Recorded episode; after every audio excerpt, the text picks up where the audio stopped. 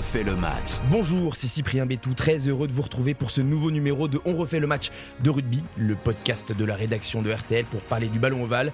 La liste de Fabien Galtier est tombée, mais je le garde à mes côtés dans le podcast rugby. Il a refusé de faire de l'ombre à Antoine Dupont. Jean-Michel Rascol, bonjour.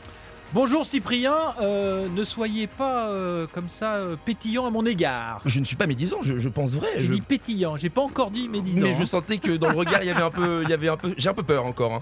Mais pour me protéger cette semaine, on va parler, on va parler de la liste des 42 et pour en parler, nous serons avec David Rira pour me protéger, j'espère, rédacteur en chef adjoint du service des sports du Figaro. Bonjour David. Avec plaisir pour vous protéger. Merci à vous de, de m'interroger. Mais avec grand plaisir. euh, Il faut que je me méfie de Jean-Michel parce qu'il est encore affûté. Euh, donc cette semaine, on va débriefer la liste des 42 parce qu'on est réellement rentré dans 2023. En route vers la Coupe du Monde 2023. Et oui, dans quelques mois débutera la Coupe du Monde de rugby avec France-Nouvelle-Zélande pour le match d'ouverture. Mais avant ça, il y a le tournoi Destination. Le baromètre des Bleus.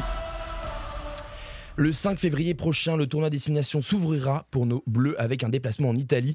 La liste des 42 joueurs qui vont se retrouver le 22 janvier prochain à Cap-Breton est tombée et on va l'analyser ligne par ligne. On va commencer par les piliers, nos amis les piliers. Donc il y aura Cyril Bay, Dani Priso, Reda Wardi, Uni Antonio, Sipili Faleta et Mohamed Awas.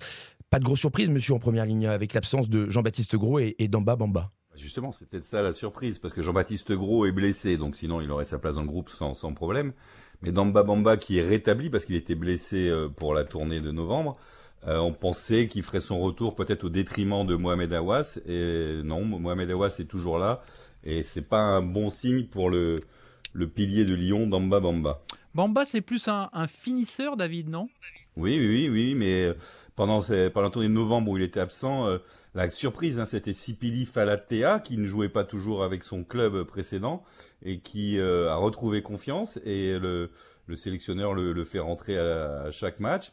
Et euh, si on se souvient, contre l'Afrique du Sud, il a même été décisif, donc euh, donc il a gagné des points. Oui, il est passé devant Damba Bamba et Awas a reculé dans la hiérarchie. Là, il est clairement numéro 3 parce qu'il ne fait pas un super début de saison avec avec Montpellier. hein.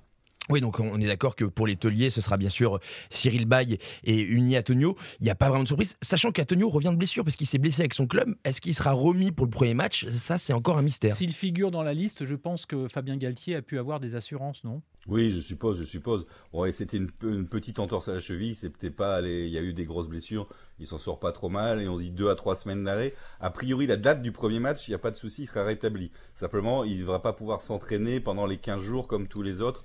Mais bon, euh, avec l'expérience, son nombre de sélections, son âge, sa puissance, je pense que Fabien Galtier euh, va tenter le pari, oui. Ça serait dommage qu'il prenne du poids. Et il a tendance à le faire, malheureusement. Au talonnage, donc, on aura bien sûr Julien Marchand, le taulier, mais derrière, des surprises Gaëtan Barlow et Teddy Bobigny. Là, c'est les blessures de Bourgarit et Movaka qui ont profité à ces deux joueurs.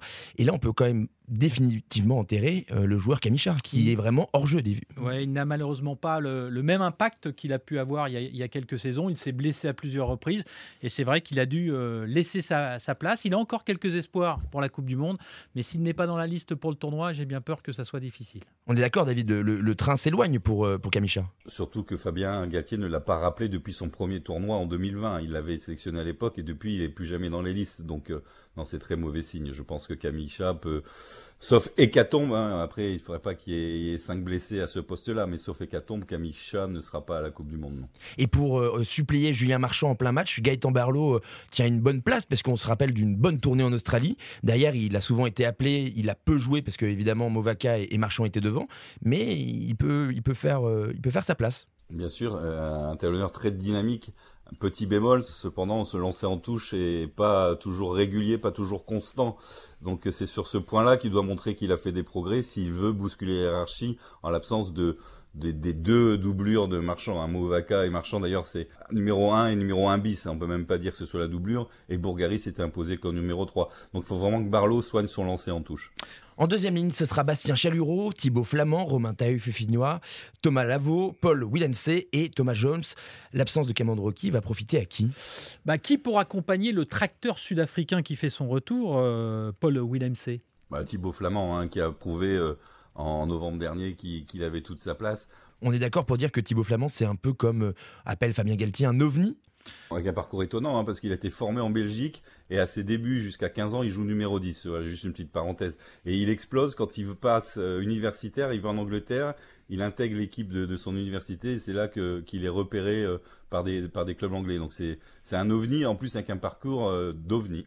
Mais d'ailleurs en, parlant de numéro 10, c'est un peu comme Cyril Bay qui a joué numéro 10 très longtemps. C'est pour ça aussi que ces avants-là, Fabien Galtier les aime bien parce qu'ils ont des bonnes mains comme on dit. C'est-à-dire qu'ils peuvent manier le ballon et également gagner leur duel physique. C'est ça aussi l'avantage. Exactement, exactement. En plus, euh, Thibaut Flamand, il joue aussi régulièrement avec Toulouse deuxième ou troisième ligne. Il a trois poumons. Donc euh, c'est vraiment le même profil que Woki, hein, c'est-à-dire un troisième ligne qui est recalé en deuxième ligne. Voilà, c'est la charge à Paul Villemc de, de caler à lui seul ou presque la deuxième ligne avec ses larges, ses larges épaules. Une bonne main aussi, une belle plume, parce que je crois que c'était un étudiant flamand qui avait quelques bonnes capacités à réussir. En troisième ligne, Grégory Aldrit, Alexandre Béconnier, Dylan Cretin, François Cros, Anthony Gelonche, Sekou Makalou, Charles Olivon, Yacouba Camara et Paul Boudéan. Alors là, dans ce groupe, on est d'accord qu'il y a des cadres, évidemment, et il y a des jeunes prometteurs comme Bégonnier et, Boudéan. Euh, c'est assez intéressant, cette liste aussi. Ouais, là, il manque personne. Hein. On peut juste citer Johan Tonga, qui était un peu dans le groupe, un peu en bordure, qui a joué un petit peu au, au Japon l'été dernier. Bon, il est blessé, il n'est pas là. Mais sinon, voilà, oui, là, la liste se, se, se resserre. Euh, avec des, des, des, tauliers, Cross, Olivon, Aldridge, Gelonche, euh, des doublures, avec Macalou qui peut jouer, on ne sait plus s'il joue troisième ligne ou ailier. Voilà, la, grosse, la seule surprise de, de, de cette liste, c'est le retour de Yakuba Kamara, le Montpellierin, euh, après quatre ans d'absence à sa dernière sélection, c'était pendant la Coupe du Monde au Japon, un France-Tonga en octobre 2019. Mm. Voilà, il avait disparu des radars et là, au, au profit de son excellent début de saison, enfin même moitié de saison, puisqu'on est à la moitié du top 14, avec Montpellier. Voilà, il fait, il fait son retour. Est-ce qu'est-ce qu'il peut créer la surprise? On ne sait jamais. Mais d'ailleurs, la surprise est peut-être comme un parcours à la Cameron c'est-à-dire que troisième, deuxième ligne, parce qu'il a joué deuxième ligne avec son club Montpellier. Jean-Michel, est-ce que c'est possible pour lui de d'accéder? Et en plus, comme il joue avec Paul Williams en club, ils se connaissent bien les deux. Ouais, c'est possible, mais euh, le peloton de tête est quand même bien fourni, je trouve, même s'il compte déjà 17 sélections, hein, malgré tout, euh, Yakuba Kamara. Je pense qu'avec euh, Kroos, euh, Gelonche, avec bien sûr Olivon et Aldrit, il y a quand même des poids lourds qui font la course en tête. En demi-mêlée, évidemment, Antoine Dupont qui, sera, qui a été nommé capitaine. Ça, c'est une autre info importante. Pour l'accompagner, Nolan Le Garec et Léo Colli, avec les blessures de Maxime Loukou et Baptiste Couillou, euh, c'est qui qui accompagnera Antoine Dupont pour finir les matchs? Pour avoir une, deux, mm. quelques secondes de match quand même parce que... Un fauteuil pour euh, deux euh, débutants, en fait, hein, que ce soit Le Garec ou Léo Colli. deux joueurs appréciés par Galtier. Je pense que Colli a peut-être une toute petite avance, dans la mesure d'abord il a fait des bonnes rentrées, il n'est pas titulaire dans son club, et ensuite il a quand même euh, ce statut de meilleur joueur de Pro D2, hein, de Pro D2 euh, la saison dernière. Ah bah alors, je suis désolé Jean-Michel de te contredire, mais moi, moi, si je dois mettre une petite pièce, je la mets plutôt sur sur le Garec, mais mais franchement, on est dans le flou, hein, il n'y a pas d'indice, c'est juste un, une sensation ressentie. Moi, je pense que c'est le Garec qui, qui, prendra place sur le banc, à vérifier dès, dès le premier match contre l'Italie. Colis dans l'organisation, le Garec dans l'impact. Ouais, c'est ça. Bah, après, je, rejoins, je rejoins Jean-Michel. Colli est plus gestionnaire de fin de match qu'un Le Garec qui est un peu plus faux follet, qui aime bien euh, tenter des coups et, jouer sur sa vitesse. Euh, en fin de match, quand il faut peut-être gérer une tension, une fin de match compliquée, c'est peut-être plus intéressant d'avoir Léo Colli. Mais le Garec a tapé dans l'œil de Fabien Galtier euh, juste au début de l'été dernier. Je ne sais pas si vous vous souvenez. Fabien a été nommé sélectionneur des Barbarians britanniques. Ouais. Et il a mis le Garec en neuf dans cette équipe qui avait fait un match souligné, remarqué par les Anglais. Il a fait un très très bon match. Je pense que ce jour-là, il a marqué beaucoup de points. Demi d'ouverture, Antoine Astoy, Mathieu Jalibert, Romain Ntamak. Bon, là, pas de surprise pour la liste. On est d'accord que c'est les trois. Par contre, une petite question. Est-ce que le duel Ntamak-Jalibert peut-il être réouvert? Ah, Je pense pas, vu, la façon dont, euh, Fabien Galtier a présenté les choses euh, lors de la tournée d'automne. Voilà, Ntamak revenait de blessure, Jalibert flambait avec Bordeaux.